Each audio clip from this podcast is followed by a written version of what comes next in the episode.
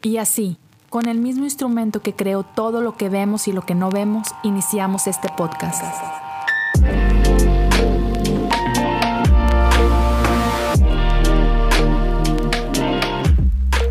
Bienvenidos a Cosas Comunes. Gracias por acompañarme a un episodio más de Cosas Comunes, episodio 205. El día de hoy vamos a hablar acerca de un dios monstruoso. Ya, bienvenido a Halloween. Entonces, ah, solo antes de, comenzar y antes de darte las gracias por estar acá, si tú a lo largo de tu vida has tenido problemas ah, o se te ha dificultado tener una relación con Dios, una relación con su iglesia, porque tienes este entendimiento de Dios como un Dios enojado, ah, como un Dios vengativo que está listo para castigarte en el momento que cometas un error, porque Él es un Dios santo que demanda santidad y, y esto lo ves como algo negativo, como algo destructivo. Qué bueno que estás aquí. Gracias por estar aquí. Espero que al final de este episodio ah, tu idea de Dios haya cambiado un poquito y esto sirva para que puedas disfrutar de una relación con Él. Entonces, ya, me da gusto que estás aquí. Quiero antes de comenzar agradecerte por tu tiempo, gracias por acompañarme una vez más. Estamos ya en el episodio 205, en un especial de, Halloween, pero otra vez gracias por estar acá. Hey, si lo estás escuchando en Spotify o en Apple Podcasts, hey, dale clic a ese botón de subscribe o follow si lo estás viendo en YouTube. Entonces ya lo sabes, activa la campanita, suscríbete. No importa en qué plataforma lo estés viendo o escuchando, compártelo. Eso ayuda un chorro. Si puedes dejar por ahí un mensaje, si me puedes taggear en tus redes sociales, eso sería buenísimo. Pero entonces, ¿Por qué creo que es importante hablar de esto? Y, lo hice muy a propósito. Estoy sacando este episodio en la víspera de Halloween. yo sé que hay muchos en Latinoamérica que, tienen una relación amor-odio con Halloween. Hay unos que quisieran celebrarlo y participar, pero no pueden o, sienten que no pueden o sienten que no deben o les han dicho que no deben hacerlo y eso es algo demoníaco, etcétera. Hay otros que, ya, chido, es, vamos a pedir dulces o vamos a hacer una fiesta. Es una excusa más para hacer una fiesta. Independientemente de por qué lo haces o no lo haces, la realidad es que tenemos, hay una, una visión, un entendimiento cultural de Halloween que tiene que ver con monstruos. Y por eso quise hablar de este tema específicamente en este día. La idea de este Dios monstruoso. Ahora, no quiero ofender a nadie, esa no es mi intención. pero es una realidad, ¿ok? Yo viví esta realidad y por eso me atrevo a hablar de esto, porque por muchos años, por muchas décadas incluso, mi entendimiento de Dios era, era este entendimiento de un Dios monstruoso. Ahora, quiero dejar claro, eh, esta frase um, o este, esta manera de llamar a Dios un Dios monstruoso no es, no es mía. Ah, esta es una frase que, que tomé del pastor Brian Sand, es un pastor que me, me gusta mucho, tiene grandes libros, um, pero tiene, tiene un libro en especial en el que habla acerca de esto y es en cierta forma como que un una contestación a una famosa prédica de Jonathan Edwards, que es... Um, estoy tratando de acordarme. Déjame, déjame buscar rapidito el, sermón famoso de Jonathan Edwards. Y, si no me equivoco, es algo así como que, ya, pecadores en las manos de un Dios enojado, ¿ok? E-, esa es quizás la predica más famosa de Jonathan Edwards. Y entonces Brian Sand tiene una contestación a, este, a este libro, ¿no? Y creo que es así como que... Um, vamos a ver rapidito. Y ya, gracias por, por esto. y, el, libro de, de, um, de Brian Sand es Pecadores cayendo en las manos de un Dios de amor. Y creo que esto es básico. Lo he mencionado en otros episodios anteriormente y, varias personas me habían pedido que profundizara un poquito más en esto porque me han escuchado usar esta frase del Dios monstruoso. Y, de ahí que, que estoy haciendo este episodio. Ahora, en ambos casos, Jonathan Edwards, Brian Sand, el centro de todo esto es la cruz. Y, y es, la cruz sabemos que es esencial. Y no solo la cruz, o sea, el, Evangelio es mucho más que eso, pero, pero sabemos el rol que tiene la cruz en nuestra fe. Pero cómo nos acercamos a la cruz es de gran importancia, porque cómo vemos y cómo entendemos a Dios define cómo vivimos. Por eso es tan importante. Si tú ves a Dios como un Dios enojado, como un Dios vengativo, Ah, como un Dios de venganza, definitivamente eso va a afectar el tipo de relación que tú tienes con Dios.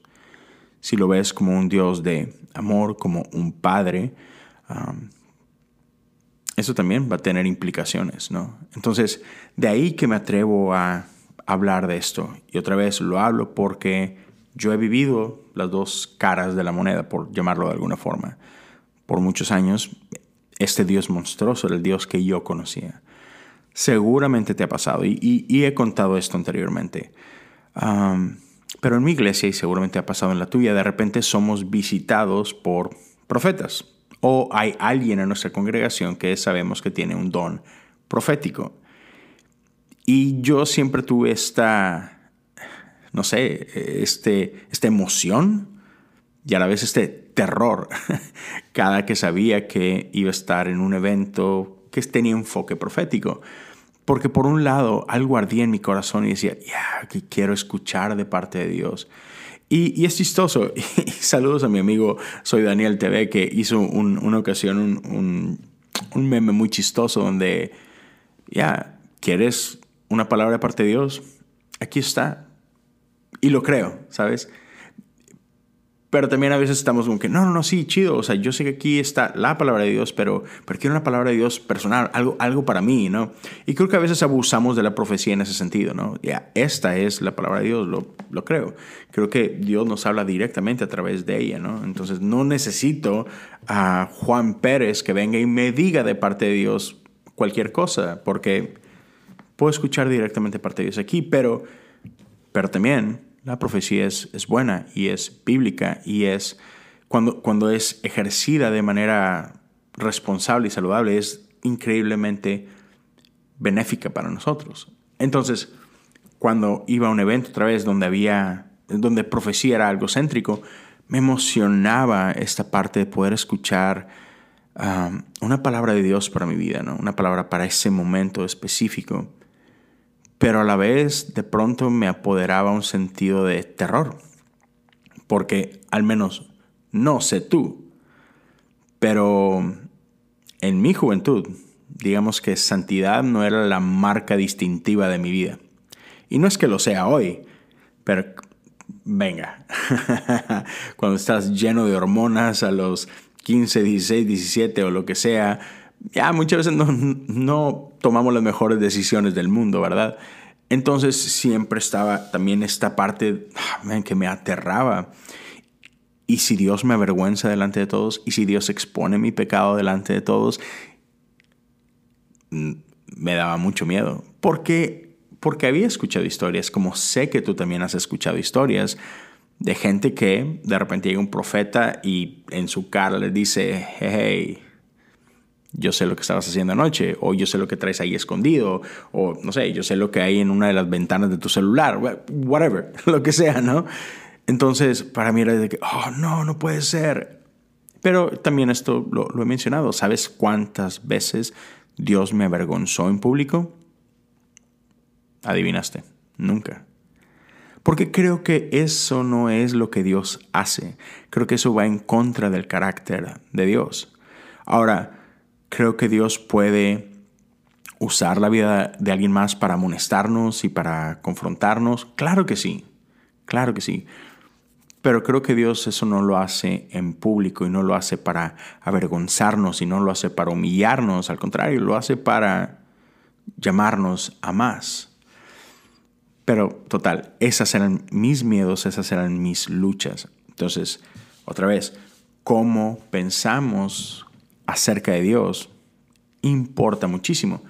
Y he hablado de esto, ¿no? Eh, están estas dos posturas, la postura de A.W. Tozer, la postura de C.S. Lewis, mientras A.W. Tozer decía que lo que tú piensas cuando piensas acerca de Dios es, es la cosa más importante, C.S. Lewis decía, no lo creo.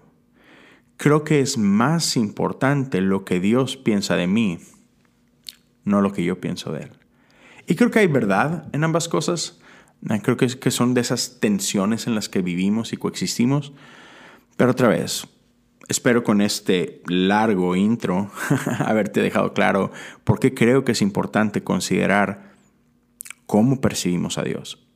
Ahora, la Biblia es muy rica, la Biblia es muy extensa y la realidad es que a lo largo de sus páginas, de principio a fin, la Biblia nos revela el carácter de Dios y nos revela la personalidad de Dios y nos revela muchos de sus atributos.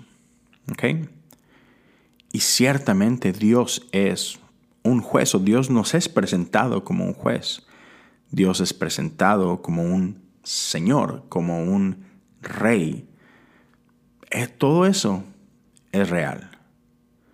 Pero Dios también nos es presentado como un esposo, como un padre. Entonces, aquí está lo chistoso del asunto. Es que si no consideramos el todo de la Biblia y nos ponemos como que a escoger ciertos pasajes aquí, ciertos pasajes allá, la realidad es que podemos pintar la imagen que tú quieras de Dios. Puedes pintar la imagen de un Dios monstruoso. Puedes pintar la imagen de un Dios amoroso. Puedes pintar la imagen de un Dios compasivo. Puedes pintar la imagen de un Dios iracundo. Entonces, por eso creo que es importante considerar la totalidad de la Biblia. Entonces, en este momento, quiero traer a la luz, y por todo lo que te he mencionado, algo que en círculos teológicos es llamado, conocido como la teoría de la sustitución penal. Es, es, una doctrina muy común dentro del calvinismo, y, pero no es exclusivo de, pero es, es esta idea de que Dios requería la muerte de su Hijo para satisfacer su ira, apaciguar la justicia y obtener lo suficiente para perdonar nuestros pecados. Okay. Sé que a lo mejor ah, le estoy haciendo un deservicio al, solamente decir eso. Sé que es extensivo. Hay libros y libros y libros. Hay bibliotecas que puedes llenar con libros que hablan acerca de este tema. ¿no? Pero eso es como que en breve. Eso es lo que, de lo que se trata, la teoría de la sustitución penal. Entonces, solo quiero traer un poquito de luz a, ello, porque en lo personal creo que es peligroso ah, si solamente vemos esto. Ahora, con esto no quiero decir que no hay cosas valiosas ahí, no hay cosas que no podemos aprender de ahí. creo que aún e, en el calvinismo podemos encontrar un montón de cosas increíbles para el beneficio de nuestra vida cristiana. Solo por eso mismo, otra vez, no, no, es una intención el, tratar de hablar mal de, ninguna doctrina ni hablar mal de, una denominación en específico, ni mucho menos. No es mi intención hacer eso. Solo quiero traer un poquito de luz a por qué creo que es problemático cuando vemos la cruz y vemos a, a, Dios bajo esta luz solamente, ¿no? Entonces, la teoría de sustitución penal es una, es una doctrina bastante nueva o bastante moderna, tomada a la luz de la historia de la iglesia, de los 2000 años de la historia de la iglesia. ¿Hay pasajes bíblicos que pueden sustentar esto? Sí, ¿ok? Quiero que eso quede claro. Creo que sí hay, te puedes ir por toda la Biblia y decir, mira, es que aquí dice aquí, aquí dice esto, aquí dice esto otro. Entonces, no estoy diciendo que es antibíblico para nada, ¿ok? Lo puedes sustentar con la Biblia, pero vayamos más allá de eso.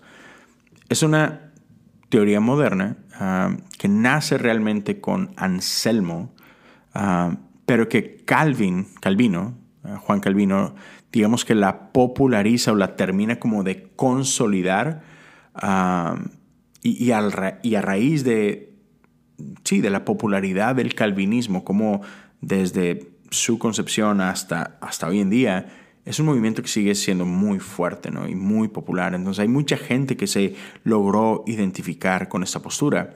Pero pues estamos hablando que tiene, no sé, aproximadamente 500 años, quizás, que otra vez, a la luz de la historia de la iglesia, pues no es nada, es una cuarta parte de la historia de la iglesia, ¿no? O, un poquito menos. Entonces, ya, lo la iglesia primitiva o los padres de la iglesia, digamos que no avalaban esto o no veían el Evangelio como esto porque parte de lo que esta doctrina dice ser es que es central a lo que es el Evangelio, es, esencial creer esto si decimos creer en el Evangelio, ¿no? Entonces, otra vez, esto nos lleva a ver la cruz y qué entendemos por la cruz. Entonces, el Evangelio es, es, más grande que solo la cruz.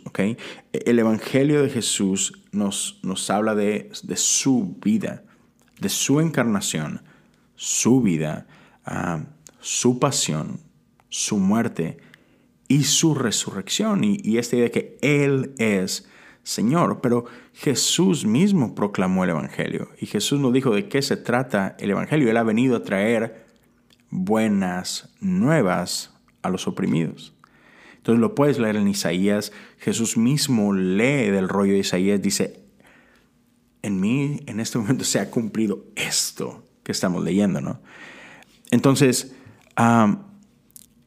eso es el Evangelio. O sea, no solamente la cruz, es, es todo, right? E, eso es el Evangelio, es, es su encarnación, es toda la vida de Jesús es, su pasión y sufrimiento. Sí, es la cruz, su muerte y su reacción. Pero otra vez, es todo, no es solo una cosa. Ahora, pensar que Jesús vino a morir por nuestros pecados en nuestro lugar y, Él vino a morir en la cruz. O sea, yo creo, todo lo que acabo de decir lo creo. Yo creo que Jesús vino a morir en nuestro lugar. Creo que Jesús vino a y parte de lo que Él hizo y su muerte y su resurrección es para perdonar nuestros pecados, pero, pero ¿por, qué? ¿por qué fue la cruz? la teoría de sustitución penal ve la cruz como el castigo de Dios para apaciguar su ira. Y eso es con lo que tengo mucho problema. Porque ese entendimiento de Dios se parece más a los dioses paganos que demandaban sacrificios para apaciguar su ira. Eso es lo que pensaban todos los demás pueblos. Dios está enojado con nosotros. O para los pueblos politeístas es los dioses están enojados. Y tenemos que hacer cosas para contentarlos. Y, para mí, eh, esta teoría de sustitución penal es, es, básicamente lo mismo. Es pensar eso, es, es Dios está enojado con nosotros.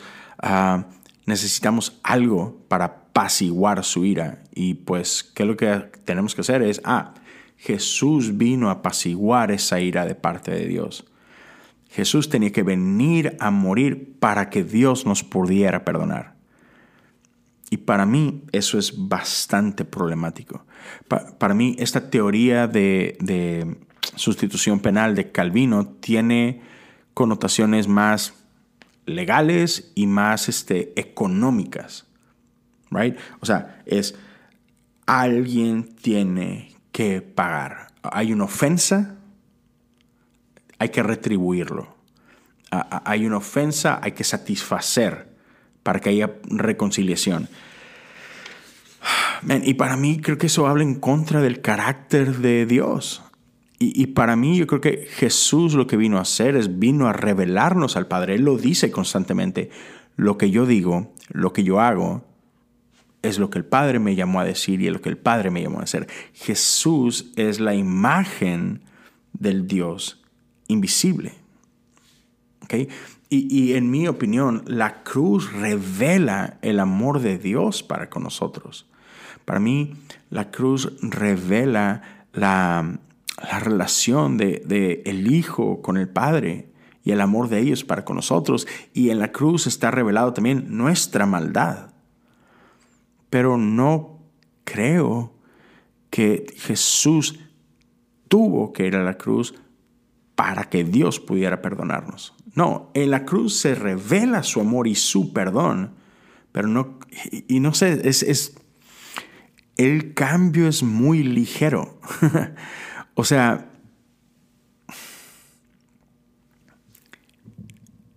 está en los detalles, el secreto está en los detalles. Creo que todos los que nos hacemos llamar cristianos creemos en la cruz. Creemos en Dios, creemos en Jesús pero es el por qué o el para qué. O sea, yo no creo que Jesús fue a la cruz para que Dios me pudiera perdonar. Yo creo que en la cruz Jesús nos revela a través de su sacrificio lo mucho que Dios nos ama y nos perdona a pesar de lo que hicimos nosotros en la cruz. Entonces, piénsalo de esta forma. Esta idea de que no, es que Jesús tuvo que morir en la cruz para que Dios pudiera perdonarnos. O sea, piensa en eso por un momento. Dios quiere perdonarnos, pero Dios no nos puede perdonar por nuestro pecado. Es, hemos pecado, y eso tiene un precio. La Biblia dice que la, paga del pecado es muerte, ¿no? Entonces, alguien tiene que pagar ese precio. Dios nos quiere perdonar, pero, man, las manos de Dios están amarradas por este sistema legal. Mm, no sé. Yo tengo problemas con eso. Muchos problemas con eso. O sea, Dios está limitado en lo que puede o no puede hacer. Ah, Dios quiere perdonar, pero no nos puede perdonar. ¿Por qué no? Es Dios. ¿Quién le está amarrando las manos a Dios? ¿Quién, quién tiene a Dios así como que, no tienes permiso de hacer eso? Ya. Y, y que Dios mismo, este Dios de amor, este Dios bueno, sea quien maquinó esto, de que, ok, humanos, ustedes son terribles personas, ah, quiero perdonarlos, pero ya, otra vez, necesito que alguien pague por esto. Entonces, ¿qué les parece este trato? Necesito que alguien pague con su vida por todos, pero la cruz no es suficiente, necesito necesito tortura para que es que son muy malos ustedes. ¿no? Requiero algo de tortura, ¿no? Requiero ah, latigazos, requiero ah, clavos a través de tu cuerpo, requiero una, corona de espina con... ¿Cuál será la suficiente cantidad de, de púas para que sea bueno? No sé, creo que eso ah, va en contra de todo el lo que conozco como el carácter de Dios. No, no sé tú si tengas o no tengas problema con eso. Ahora, creo, creo que la cruz evidencia nuestra maldad. O sea, la cruz es como que esta culminación de nuestra maldad y creo que la cruz revela no solo nuestro pecado individual, creo que la cruz revela el pecado sistémico de nuestro mundo. Y eso es muy importante, porque no debemos olvidar que por aquí tenemos esta guerra de dos mundos, guerra de dos reinos, nuestro reino y el reino de Dios. Entonces, creo que la cruz revela nuestro pecado individual y nuestro pecado colectivo. Y, sabes, creo que Pilato anunció esto como 400 años antes, y lo puedes leer en su libro La República, de cómo él, lo podía ver, desde lejos. En ese sentido, Pilato fue, un profeta. Él, él veía nuestra sociedad, él veía cómo funcionamos Y él sabía que, que era imposible que un hombre verdaderamente justo habitara entre nosotros. Y él dice esto, que si, si llegase un día un hombre verdaderamente justo a vivir entre nosotros, terminaría en una cruz. Qué loco eso. Que él lo pudo ver, porque ya nosotros en nuestra, en nuestra decadencia, nuestro sistema está tan, está tan torcido que no, no podemos lidiar con eso. Y Jesús lo hizo constantemente, exhibió nuestra maldad, exhibió nuestro ego, exhibió nuestra, nuestra falta de conexión y empatía, ¿no? Eh, a mí me, vuela la cabeza cada que leo en la Biblia estas historias donde Jesús se atreve, ¿verdad?, a, perdonar pecados o a sanar gente en, el día de reposo y, y los fariseos se ofenden los maestros de la ley se ofenden ante este despliegue de bondad solo porque no cumple con las normas. que, ¿Qué es más importante? ¿Cumplir reglas o amar a la gente? ya, te das cuenta, la cruz, la vida de Jesús viene a exponer todas estas cosas.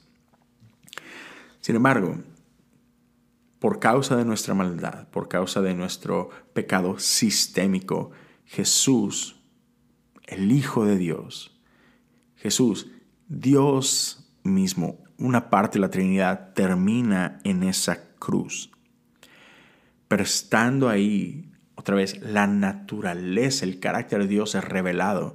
Estando en la cruz, Jesús dice estas palabras, Padre, perdónalos que no saben lo que hacen. Perdón es, es parte de la naturaleza de Dios. Y desde mi perspectiva no tiene condiciones. No solo eso, después de su muerte y, después de su resurrección, las primeras palabras de Jesús para la gente fue, paz sea con ustedes. Nuestro Dios no es el Dios de guerra, nuestro Dios es Dios de paz. Nuestro Dios es un Dios de, amor, de perdón, de reconciliación. Y todo eso queda manifiesto en la cruz del Calvario y en la resurrección de Jesús. La cruz es una atrocidad. La, cruz es, man, es, una barbaridad. Y, y, la Biblia nos habla de esto. Déjame leerte algunos pasajes que nos dejan claro esto, que, que la cruz no debió ser, o, no que no debió ser, pero, pero hay que revela esta maldad. ¿no? Hechos 2.23 dice, pero Dios sabía lo que iba a suceder. Y su plan predeterminado se llevó a cabo cuando Jesús fue traicionado. Con la ayuda de gentiles sin ley, ustedes lo clavaron en la cruz y lo mataron. Hechos 3.15. Ustedes, perdóname, Ustedes mataron al autor de la vida, pero Dios lo levantó de los muertos y nosotros somos testigos de ese hecho. Hechos 5:30. El Dios de nuestros antepasados levantó a Jesús de los muertos después de que ustedes lo mataron colgándolo en una cruz. Hechos 7:52. Mencionen a un profeta a quien sus antepasados no hayan perseguido. Hasta mataron a los que predijeron la venida del justo, el Mesías, a quienes ustedes traicionaron y asesinaron. La iglesia, los discípulos, desde un principio, condenaron la cruz, condenaron los actos a través de los cuales matamos a Dios. o sea, puedes ver lo, pecaminoso no solamente de nuestro ser, sino de nuestro sistema.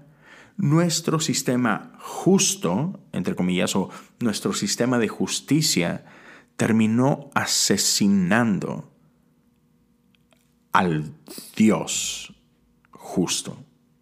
¿Te das cuenta lo torcido que está eso? O sea, come on.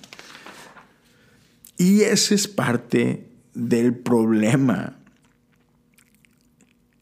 tenemos nosotros esta idea de justicia. Tenemos, o sea, que decimos, es que Dios es justo, es que Dios es Señor, es que, ¿sabes? Es que Dios es Rey. Y sí, amén, gloria a Dios por esas cosas. Pero creo que nosotros corrompemos esas imágenes de justicia y, de reinado y todo esto y, lo bajamos a nuestro nivel y pensamos que la justicia de Dios se parece a nuestra justicia. Y, y, nosotros tenemos esta idea de una justicia retributiva. Cuando creo que la idea de justicia de Dios es restaurativa. Y ahora, he escuchado esto de, parte de quienes defienden a la teoría de justificación, sustitución penal, perdón. Dicen, sí, sí, es que justicia restaurativa suena bien bonito en el papel, pero en la práctica es un desastre. Y he escuchado ejemplos de, de gente que intenta vivir bajo esta justicia restaurativa y, a veces sale muy mal y, y las consecuencias son malas. Ya, porque nosotros no somos Dios. O sea, nuestra justicia, aún la restaurativa, tiene limitaciones. ¿Por qué? Porque estamos en medio de este mundo, estamos en medio de este sistema. Pero la justicia de Dios es diferente y, y la idea es que el cielo es Dios manifestando su reino en la tierra, no el nuestro. Ah, para mí cielo no es este escape donde un día llegaremos a estar. No, creo que, creo que Dios viene a establecer su reino en medio de nosotros. Dios trae el cielo a la tierra, no la tierra al cielo. Entonces un día veremos esto ah, desplegado. Un día podemos vivir en esta realidad donde veremos este Dios de amor, donde veremos esta justicia restaurativa funcionando al 100. Pero otra vez, hoy por hoy estamos amarrados y empecinados a ver justicia como algo retributivo. Diente por diente, ojo por ojo. Ah, tú me hiciste eso, tú me lo tienes que pagar. Tienes que satisfacer el daño que me hiciste.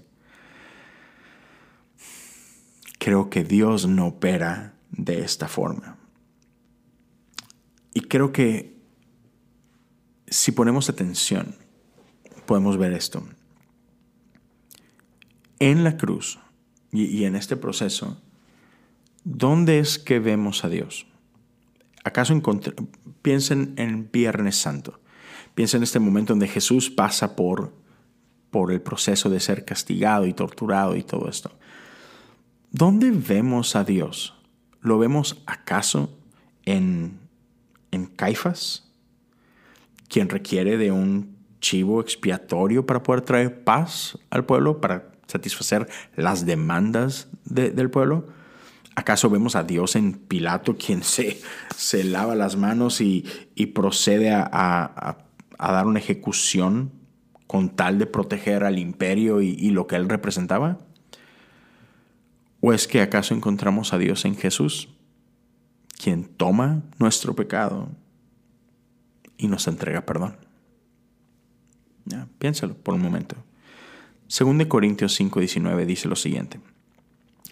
Pues Dios estaba en Cristo reconciliando al mundo consigo mismo, no tomando más en cuenta el pecado de la gente, y nos dio a nosotros este maravilloso mensaje de reconciliación. Dios está en el negocio de reconciliar a la gente. En la cruz, Dios está reconciliando a la gente con Él. La cruz no fue un instrumento para que Dios se pudiera reconciliar con nosotros. No, Dios no tiene un problema con nosotros. Nosotros tenemos un problema con Dios. Dios nos ama, nosotros lo rechazamos. En la cruz Él nos está reconciliando consigo. Él no se está reconciliando con nosotros. Es diferente. Dios está en, este, en esta búsqueda de restaurar esta relación. Él es el de la iniciativa, Él es el del anhelo. Él quiere traernos a Él, no nosotros. Ya, man. no sé, para mí es muy claro y yo sé que podemos debatir y lo que sea, pero te invito a que solo consideres esto. Entonces, ¿quién es este Dios? ¿Quién es este Padre el cual Jesús constantemente nos está apuntando? ¿Es este Dios retributivo o es este Dios restaurativo? ¿Es acaso este Dios este Dios vengativo, este Dios iracundo, ¿es acaso este Dios, este Dios monstruoso? no lo creo. Ese no es el, el Abba de Jesús, ese no es el Padre que Jesús nos muestra. Piensa en las implicaciones. ¿Qué es lo que estamos diciendo cuando decimos que, que la cruz es este instrumento necesario para que Dios nos pueda perdonar? ¿Qué es lo que estamos diciendo? ¿Que Jesús viene a salvarnos de Dios? Porque eso es lo que decimos. Que Jesús nos viene a salvar de la ira de Dios. O sea, Dios está dispuesto a eliminarnos. O sea, seguimos con esta imagen, seguimos con esta idea de que lo que Dios quiere es destruirnos por nuestro pecado. No, Dios quiere destruir nuestro pecado. Dios quiere destruir la muerte, no a nosotros. Dios quiere salvarnos a nosotros y Dios odia el pecado por lo que el pecado hace en nosotros. La paga del pecado es muerte. Y hace unos días, ayer, platicaba en un grupo con, unos buenos amigos a quienes amo y, mi amigo Benjamín hacía esta pregunta, que, ¿qué es la muerte? ¿no? ¿Y por qué, tenemos esta idea tan negativa de la muerte? Y y después de estar hablando por, un rato, y, me encanta lo que, lo que mi amigo Sam llevó por ahí a responder, pero es que es esta idea de que o sea, la muerte, no, no, estamos hablando solamente de la muerte física, la muerte es lo opuesto a Dios, porque nuestro Dios es vida. Y Dios viene a luchar y a matar a la muerte. Dios viene a destruir todo lo que se opone a Él y a su reino, ¿sabes? Entonces en la cruz, podemos ver la totalidad del amor y misericordia de Dios. En la cruz, Jesús nos revela a este Dios que prefirió morir por sus enemigos a que matar a sus enemigos. Ese es nuestro Dios. El que prefirió dar su vida por nosotros. Una vez más, ahí radica la importancia de cómo vemos la cruz. Cuando vemos la cruz a través de Jesucristo, podemos entenderlo como este instrumento a través del cual Dios toma nuestro pecado, Dios absorbe el pecado y nos entrega perdón y reconciliación. La crucifixión no es el castigo de Dios sobre su Hijo para satisfacer su ira. La crucifixión es el castigo que Dios soporta mientras nos perdona.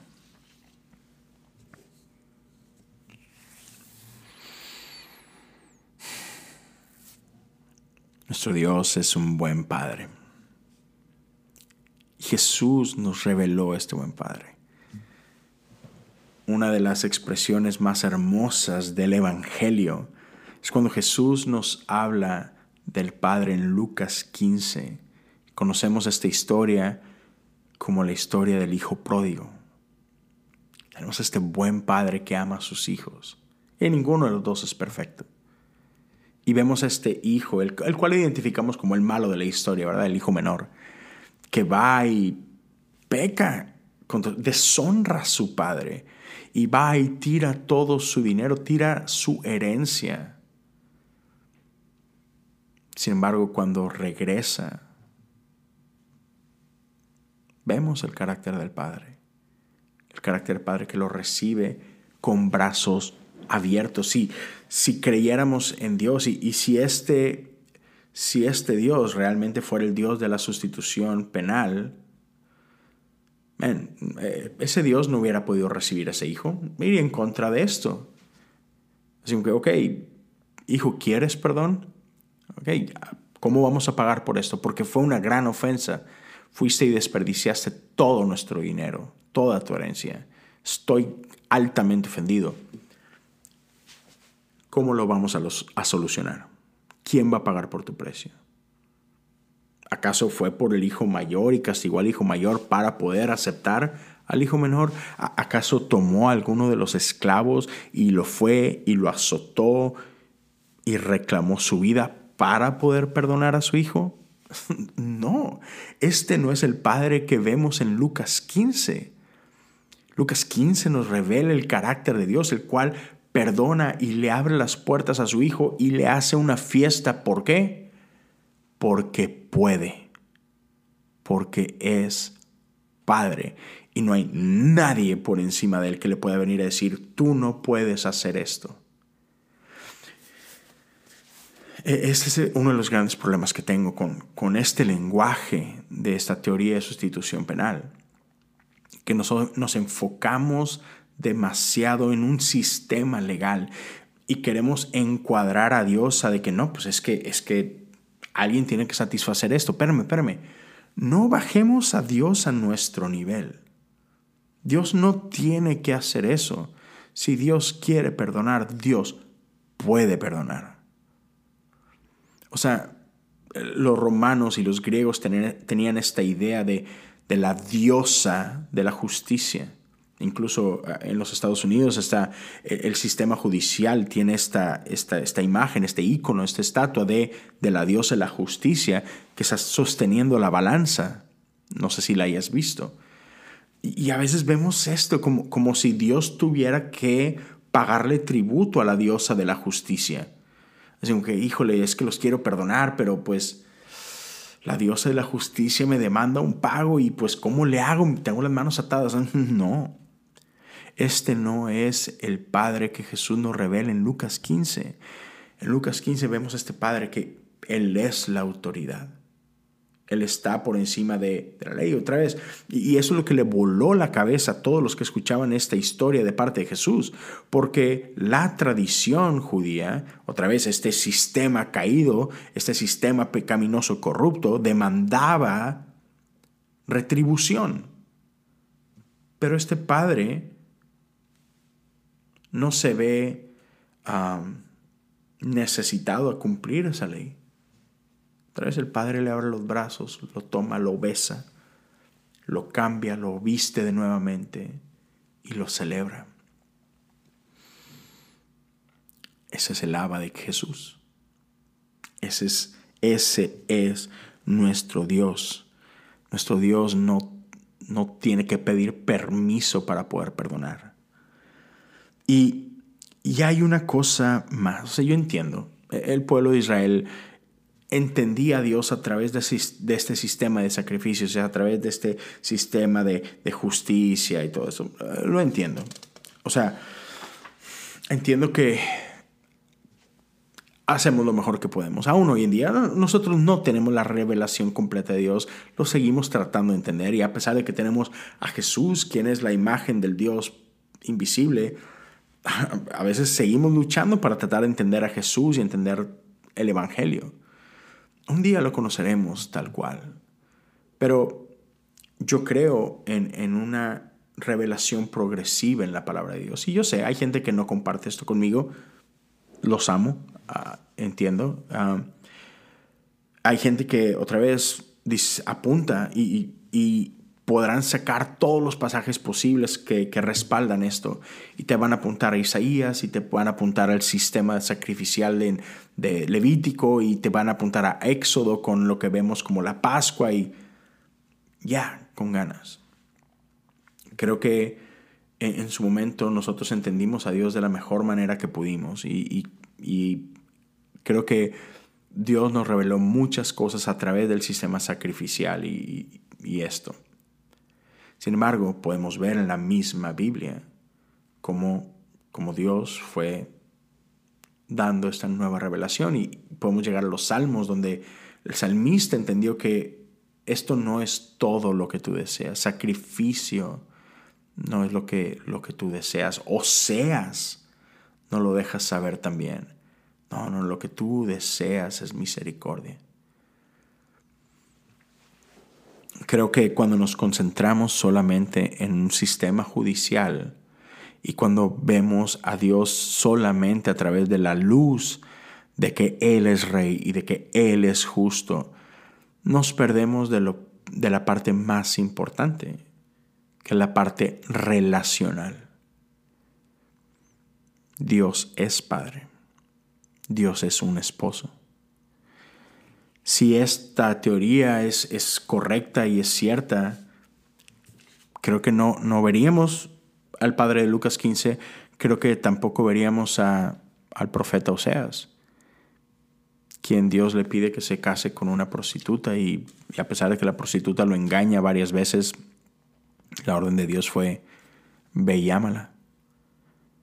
Es, es el amor sacrificial el que rescate esa relación. No son tributos ni sacrificios. El Evangelio, las buenas nuevas de salvación está en que Dios nos perdona y en que Dios nos restaura a pesar de nosotros. Y, y, no creo que la cruz sea de que, hey, pues la única que tienen, chavos, es que pues tengo que matar a mi propio hijo para poderlos perdonar. No. Creo que ahí se revela el amor y la gracia de Dios. Y nos perdona a pesar de esto atroz que nosotros hicimos. Y, lo último que quiero decir, y es una de las cosas que, que para mí no tiene nada de sentido, es que si decimos que Jesús fue a morir en nuestro lugar por nuestros pecados uh, para apaciguar la ira de Dios.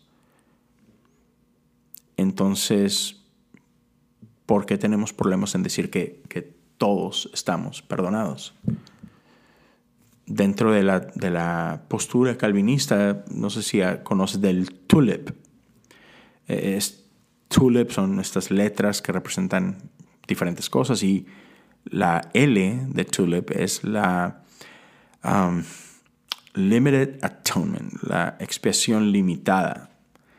Y es que este perdón de pecados, este precio que pagó Jesús, ah, solamente aplica en un número limitado a aquellos que creyeron.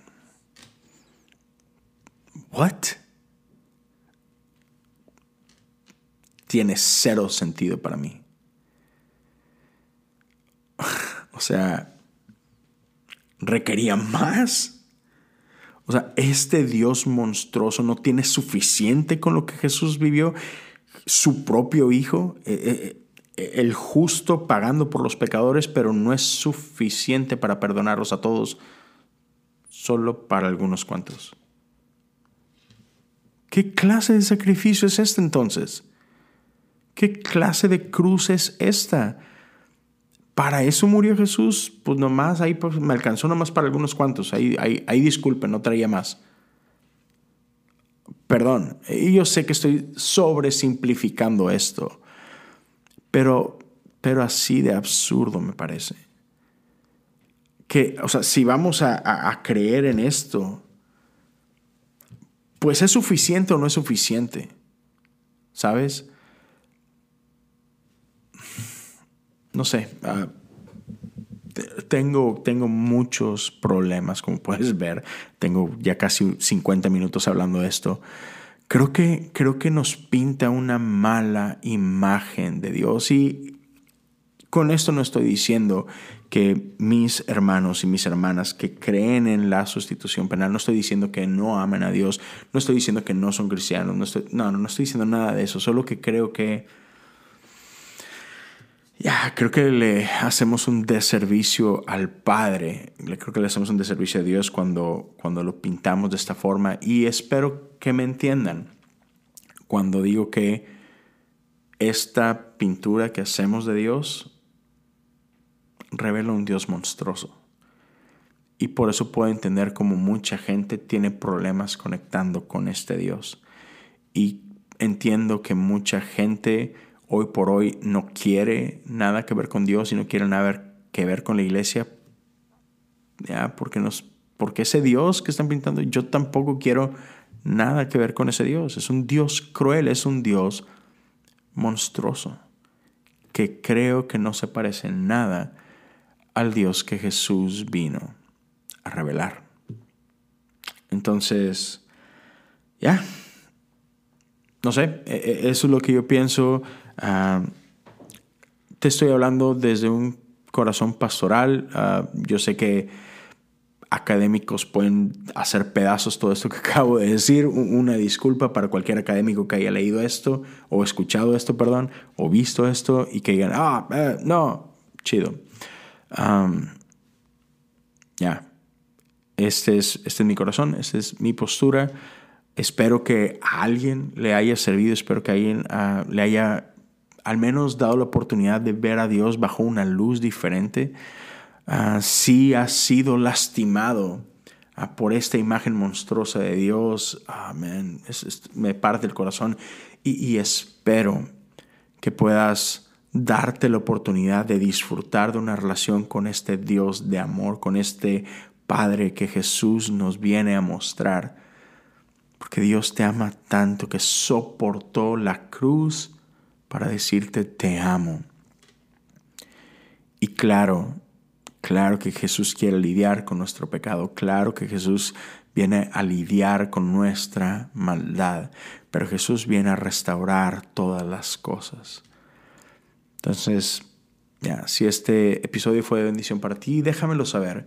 Si crees que le puede ser de bendición a alguien que ha estado luchando con esto, por favor, compártelo con ellos. Ah, no, no tengas pena, déjame, saber qué es lo que opinas en los comentarios. Ah, lo puedes hacer en YouTube si lo estás viendo por allá. Ya, dale, eh, platiquemos. Ah, en Spotify, ah, no sé si sepas, pero Spotify tiene un lugar como que para, para encuestas y un lugar como para preguntas. Voy a dejar una pregunta por ahí donde tengas la oportunidad de dejarme tus comentarios. Simplemente voy a dejar la pregunta es, ¿qué es lo que tú piensas de esto? Y no tengas pena, si tienes Spotify, si lo estás escuchando en Spotify, déjame tus comentarios por ahí en esa sección. Ah, ya, puedes también dejarme un mensaje directo en, Instagram. Me encuentras como Leo Lozano HU. Si compartes esto en redes sociales, taguéme. Sería buenísimo ah, saber que, que, que, lo estás haciendo. Y a todos una vez más, eh, les encargo si pueden compartir el episodio, si pueden seguirlo, subscribe uh, en YouTube, si puedes suscribirte al canal, activa la campana, ya conoces los botones, compártelo, sería muchísima bendición. Si puedes dejar un review en Apple Podcast. Y si alguien quiere apoyar de manera económica e, este proyecto, uh, puedes hacerlo en patreon.com diagonal cosas comunes. Puedes apoyar desde un dólar al mes por el tiempo que tú desees. Una vez más, muchas, muchas gracias a todos por su apoyo, gracias por su amistad, gracias por ser parte de esto. Este fue el especial de Halloween, el Dios monstruoso. Dios los bendiga, nos vemos y nos escuchamos la próxima semana. Hasta luego.